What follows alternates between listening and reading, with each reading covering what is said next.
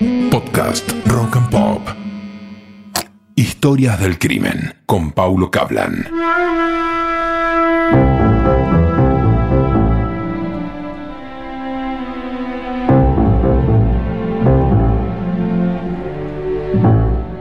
Les voy a contar la historia de Alberto Ricardo de Álzaga Piñeiro, un estanciero muy importante de, de la República Argentina.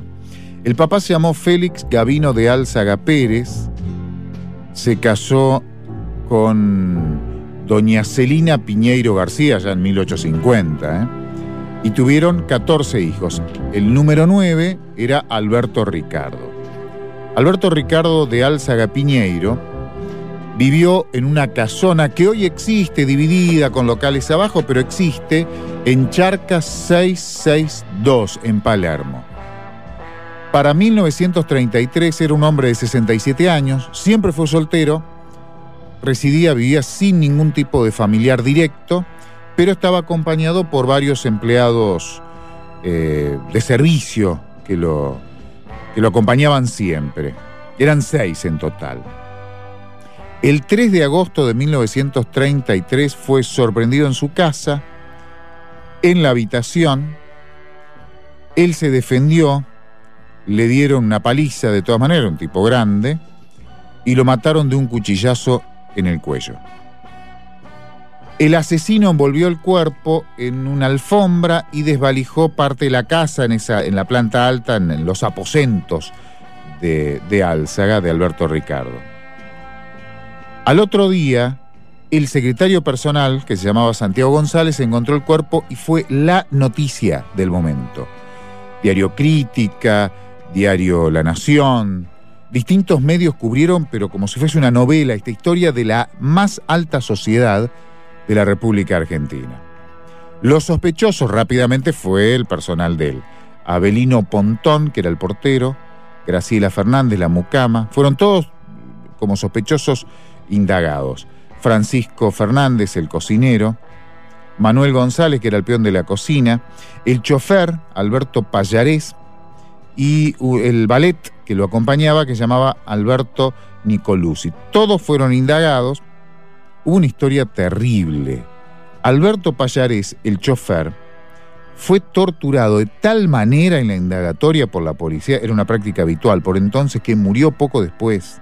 Obviamente nadie pagó por la muerte de Payarés y no tenía absolutamente nada que ver. Los diarios publicaron por entonces, después de descartado el, personal doméstico de, de Álzaga, que había tenido un altercado con un sobrino. ¿Por qué? Porque lo había dejado fuera de la herencia. Y ahí la historia avanzó en forma enorme.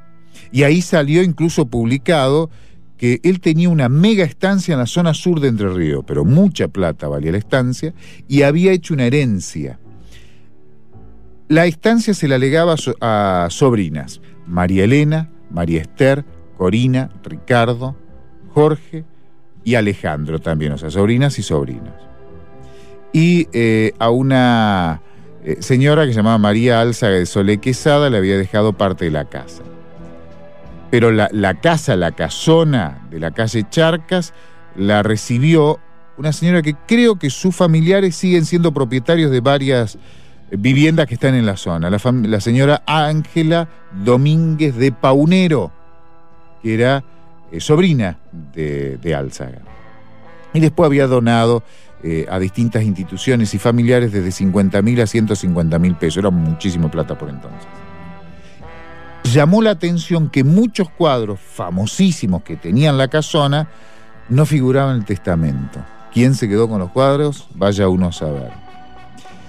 Y mencionó en ese testamento a unos sobrinos a quienes no le iba a dejar nada, nada de nada, los Alzagonzue porque aclaraba, tenían mucha plata, no, no era necesario que los Alzagonzue recibieran mucha guita, eran por entonces todavía los dueños de la mansión Alzagonzue. Bueno, finalmente Después de varios días, el caso se descubrió como se descubrían por entonces todos los casos, con un policía caminando las eh, joyerías de la calle Libertad.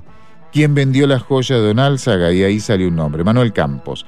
Muchacho español de 23 años que residía en la zona, que había trabajado poco tiempo con él y que lo había echado porque le había afanado. Cuando lo llevaron a declarar, el método fue siempre el mismo.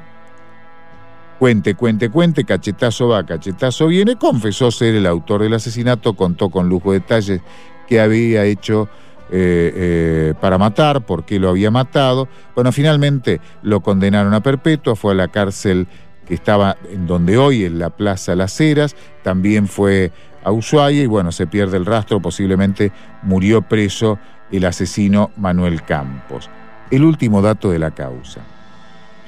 Un empleado, el secretario privado, contó algo que lo sugestionaba a Don Álzaga. Temía que en un momento dado sería víctima de un asesinato. Cuenta una crónica policial de un diario, lo leo textual, dejándose dominar por dicha inquietud. Se mostraba receloso de la comida que le servían e iba siempre armado para estar prevenido ante cualquier emergencia o suceso imprevisto. Lo sorprendieron durmiendo y lo mataron.